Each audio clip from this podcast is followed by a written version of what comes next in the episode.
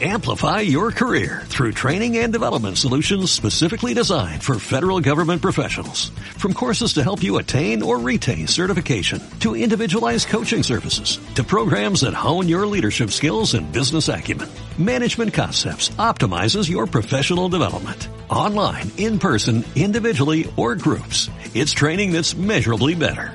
Learn more at managementconcepts.com. That's managementconcepts.com.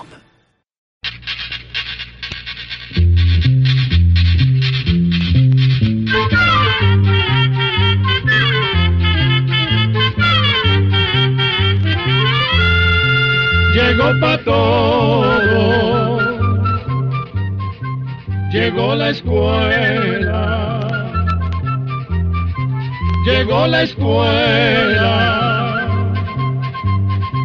llegó por radio.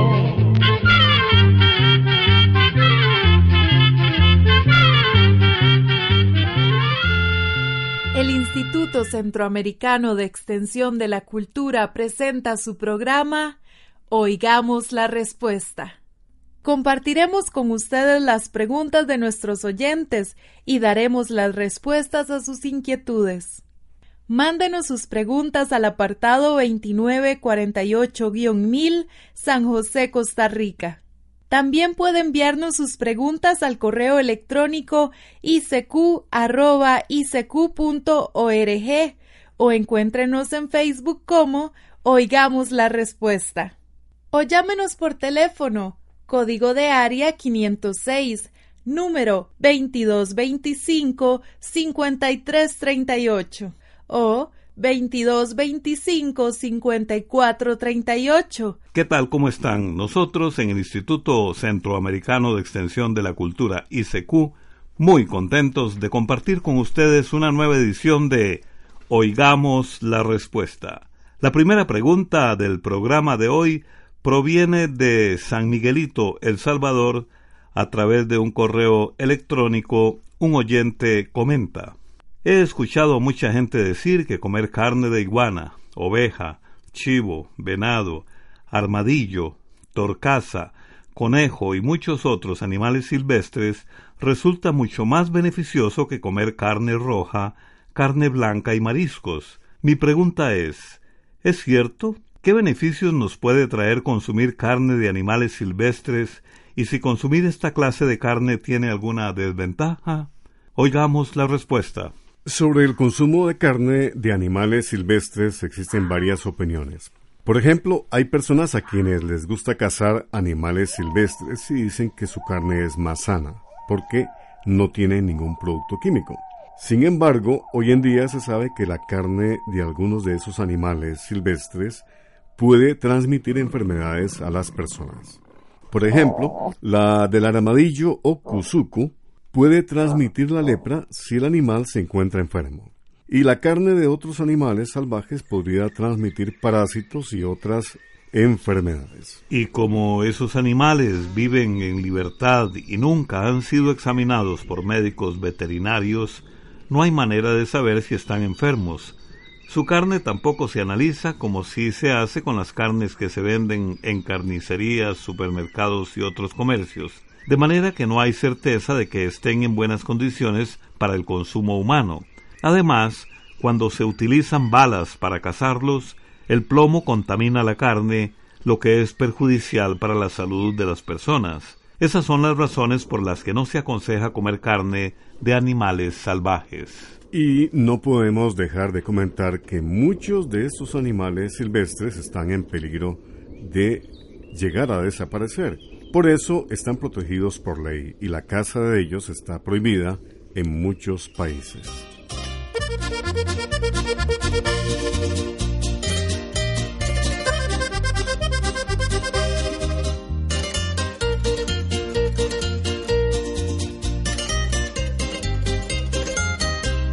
Saco pecho y digo alegre que soy del campo no me da pena contarles que yo cogí café. Lavé cocheras y fui jinete, volé asadón, pala y machete. No había plata, pero tampoco hambre aguanté. El sancochito con buena yuca nunca faltó. Si no había carne se embolataba con salchichón. Es de los míos si usted algún día, antes de que comenzara el día, un guaro doble para las lombrices también tomó. Es de los míos y todo el sueldo allá tomando dejó en el pueblo. Y en Guayabao al otro día se arrepintió. Yo soy de pueblo campesino a mucho honor y nunca niego mis raíces, no señor. Hoy en día la vida me cambió, sé de dónde vengo y sé para dónde voy. Mi padre que ya no está me dejó una hermosa herencia y fue el amor al trabajo y a luchar duro con paciencia. Hay que madrugar, mijito, para triunfar en la vida. El que duerme hasta muy tarde, ya se le fue mediodía. Aprendí a valorar la vida con mucho amor, porque todo lo que he ganado es con mi sudor. Fui mensajero, fui carpintero, vendí hamburguesas y también perros. Yo fui cotero y de ambulante fui vendedor. De todo lo que he vivido puedo decir que si uno quiere los sueños sí se pueden cumplir. Nunca reniegues de la pobreza y para nada tengas pereza. Y poco a poco si perseveras vas a surgir. Haber pasado por tantas cosas hoy me permiten ser más persona. No humillo a nadie porque muy pobre un día fui. Yo soy de pueblo campesino a mucho honor y nunca niego mis raíces, no señor. Y aunque hoy en día la vida me cambió, sé de dónde vengo y sé para dónde voy. Yo soy de pueblo campesino a mucho honor y nunca niego mis raíces, no señor. Y aunque hoy en día la vida me cambió, sé de dónde vengo y sé para dónde voy. Y bien amigos, luego de la pausa musical, continuamos con el espacio Oigamos la Respuesta. El señor Michael Eduardo Chacón Herrera nos ha enviado un correo electrónico desde San José, en Costa Rica, a través de nuestro Facebook.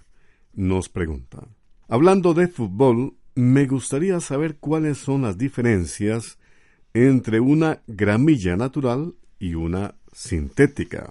Escuchemos la respuesta. La gramilla o césped o zacate artificial se ha puesto muy de moda para hacer canchas de fútbol y fue aprobada en su debido momento por la Federación Internacional de Fútbol, FIFA. Este tipo de césped artificial se recomienda principalmente en regiones del mundo donde el clima no permite jugar al aire libre en buenas condiciones durante todo el año. La gramilla artificial está hecha de materiales sintéticos sobre todo de polietileno y nylon. También tiene un sistema de drenaje muy bueno que permite que el agua no se quede emposada, ni que se formen charcos y también evita que la cancha se inunde en la época lluviosa. Otra de las ventajas que tiene este césped artificial es que no se seca ni se endurece en la época de verano. Además, el costo de mantenimiento resulta más bajo que el de la cancha de césped natural. Veamos por qué. No requiere tantos cuidados, no tiene que ser podado, ni se le ponen abonos u otros productos químicos para mantenerlo en buen estado. Además, las canchas de césped artificial por lo general resisten mejor el uso continuo de los jugadores sin que sufran daños o maltratos que fácilmente se notan después de varios partidos en una cancha de césped natural. Sin embargo, el césped artificial parece tener algunas desventajas, sobre todo para los jugadores. Ellos dicen, por ejemplo, que la superficie es más dura, por lo que el riesgo de sufrir lesiones es mayor. Además, los futbolistas dicen que la bola no rebota igual y que les resulta más difícil controlarla que cuando juegan en una cancha de césped natural. Los jugadores dicen que el roce de la piel contra las fibras sintéticas a algunos de ellos les produce quemaduras en la piel y que la cancha resulta más caliente porque al estar hecha de un material sintético guarda más calor a ras del suelo, lo que eh, le resulta bastante incómodo cuando se juegan partidos a pleno sol. Continuamos en Oigamos la Respuesta. La siguiente pregunta nos la envía el señor Harley Rojas Salazar desde San Vito de Cotobruz, Punta Arenas, en Costa Rica. ¿Qué llevó al joven mexicano Julián Ríos Cantú a tomar la batalla contra el cáncer de mama que diseñó un sostén o tallador que sirve para detectarlo? Oigamos la respuesta.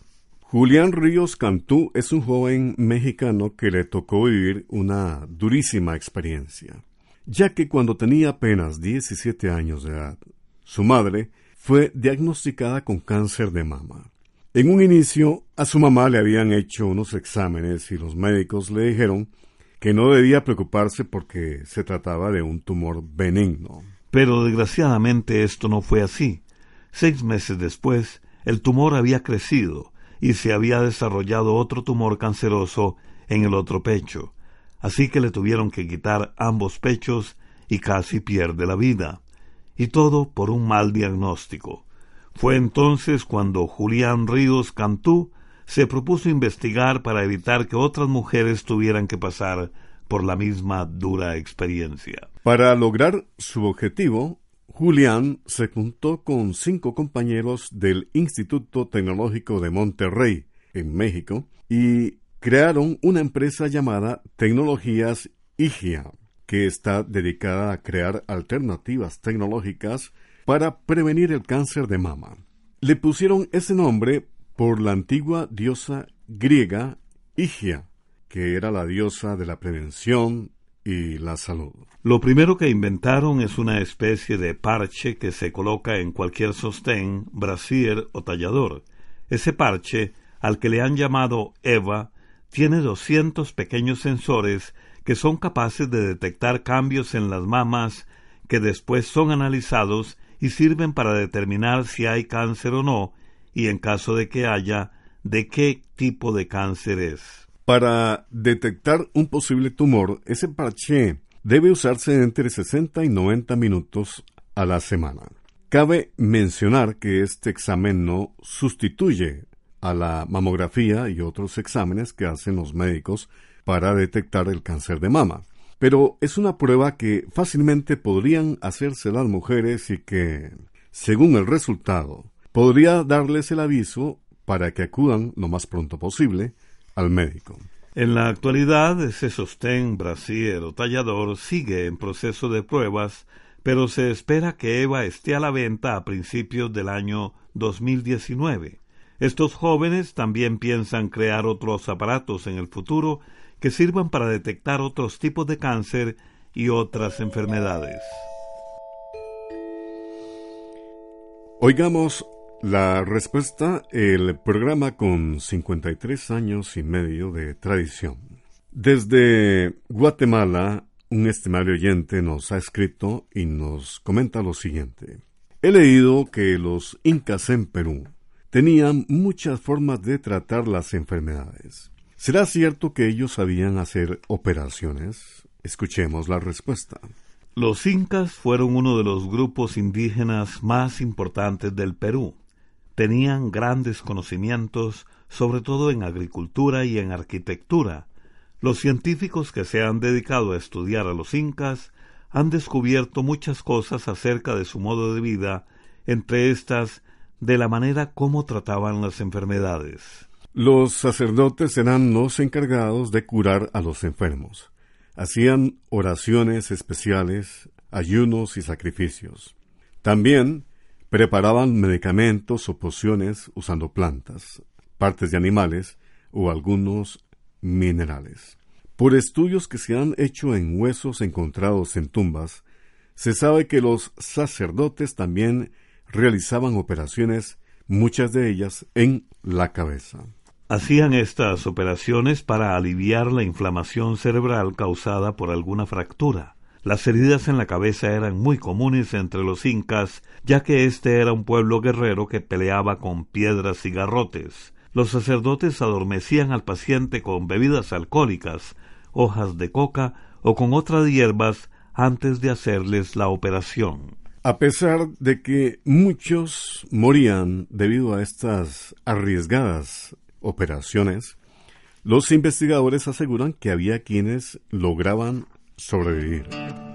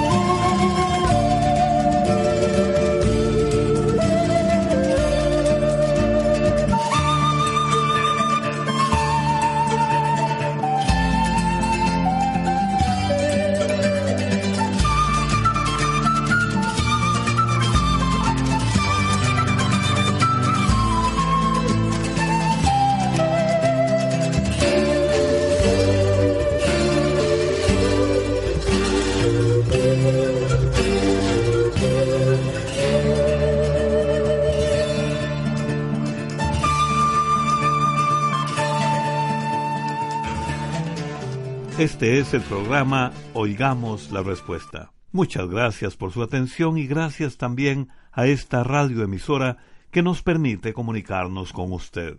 La señora Luz María Gamboa Morales nos llamó por teléfono desde San José, capital de Costa Rica, para preguntar lo siguiente. ¿Qué beneficios tienen las hormigas y cómo es que se organizan? Oigamos la respuesta.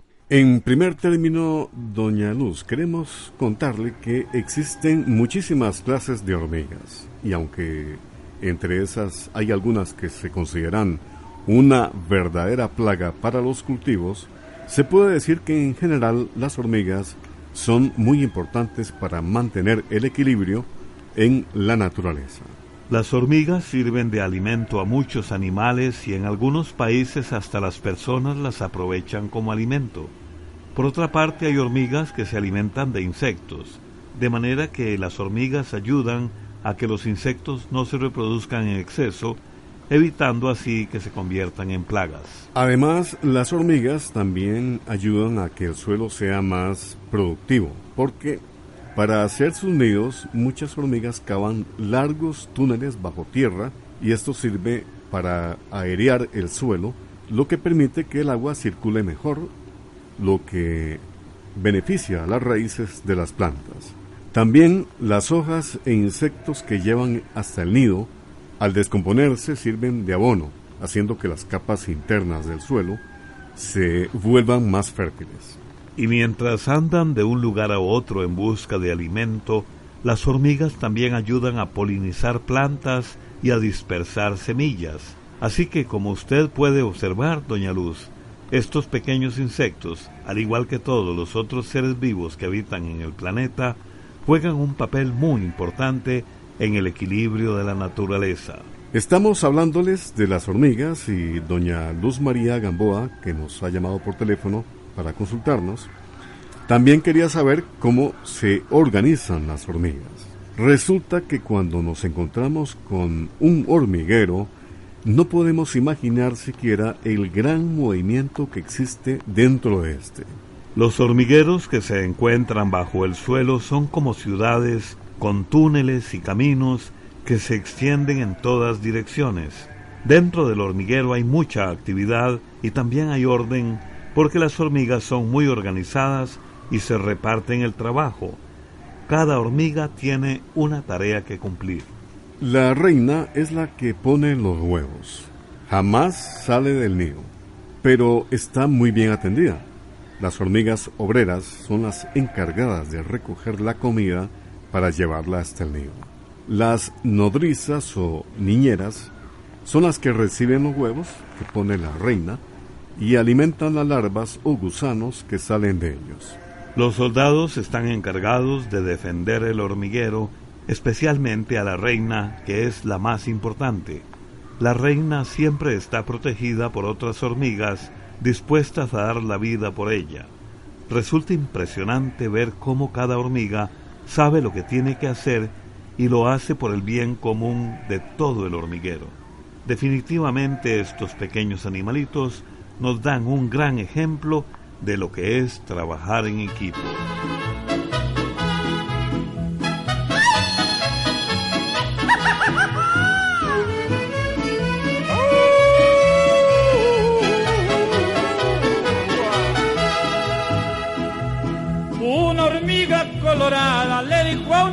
Mantequera.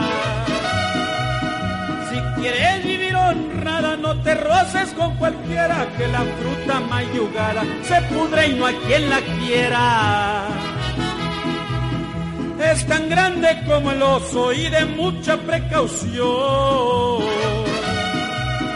El venado cauteloso cae en las garras del león pero yo no soy tu maje y ándate con precaución.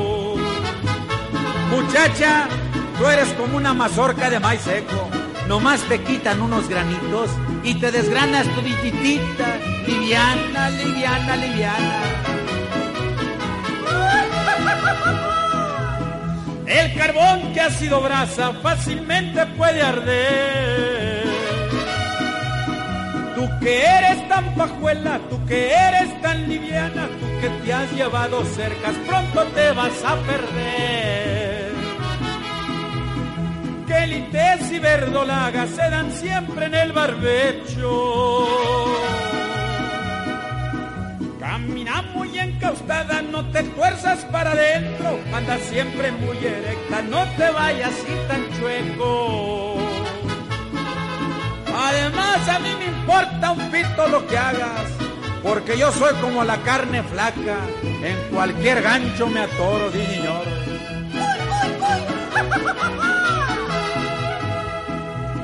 Los cuervos en los maizales siempre causan mucho daño. Y tus acciones fatales me han causado desengaño. Te vas con el que te ve, eres de muy pobre paño. Puedes hacer lo que quieras porque yo, como dice el dicho, donde quiera plancho y lavo y en cualquier me entiendo. Uh, Y ya con esta me despido, ya nos vamos para afuera. Estos versos son compuestos para rubias y morenas, para altotas y chaparras y también para las pajuelas. El señor Ariel Velázquez López nos llamó por teléfono desde Tapachula, en México, para preguntar lo siguiente. Deseo saber quién escribió el libro o la carta a Bernabé y en qué año. Oigamos la respuesta. La llamada epístola de Bernabé es una carta con un texto corto escrito en el antiguo idioma griego. Se cree que fue escrito entre los años 70 y 135 después del nacimiento de Cristo. Los estudiosos no saben quién lo escribió, pero dicen que no fue escrito por San Bernabé, quien fue compañero de San Pablo. Hay quienes dicen que fue escrito por otro cristiano muy importante llamado Bernabé de Alejandría, pero la verdad es que no se sabe quién realmente escribió ese texto o carta. Tampoco la epístola de Bernabé indica quién fue su autor ni para quiénes fue escrita. Se cree que para escribirla el autor se valió de otros documentos anteriores de diferentes épocas, y se piensa que los primeros cristianos la tenían en gran aprecio, ya que ese escrito fue descubierto junto con uno de los manuscritos más antiguos, donde aparece al final del Antiguo Testamento. Programa C, Control 12. Y así llegamos al final del programa del día de hoy. Los esperamos mañana en este su programa Oigamos la Respuesta. Mándenos sus preguntas al apartado 2948-1000 San José, Costa Rica. También puede enviarnos sus preguntas al correo electrónico isq.org o encuéntrenos en Facebook como Oigamos la Respuesta. O llámenos por teléfono, código de área 506, número 2225-5338 o 2225-5438. Recuerde que comprender lo comprensible es un derecho humano.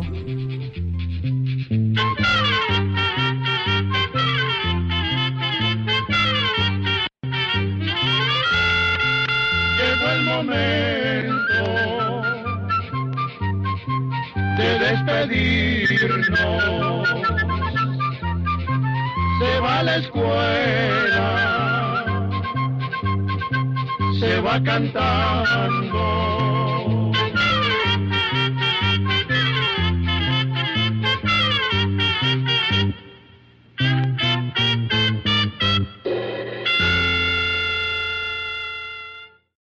Amplify your career through training and development solutions specifically designed for federal government professionals. From courses to help you attain or retain certification, to individualized coaching services, to programs that hone your leadership skills and business acumen, Management Concepts optimizes your professional development. Online, in person, individually, or groups, it's training that's measurably better. Learn more at managementconcepts.com. That's managementconcepts.com.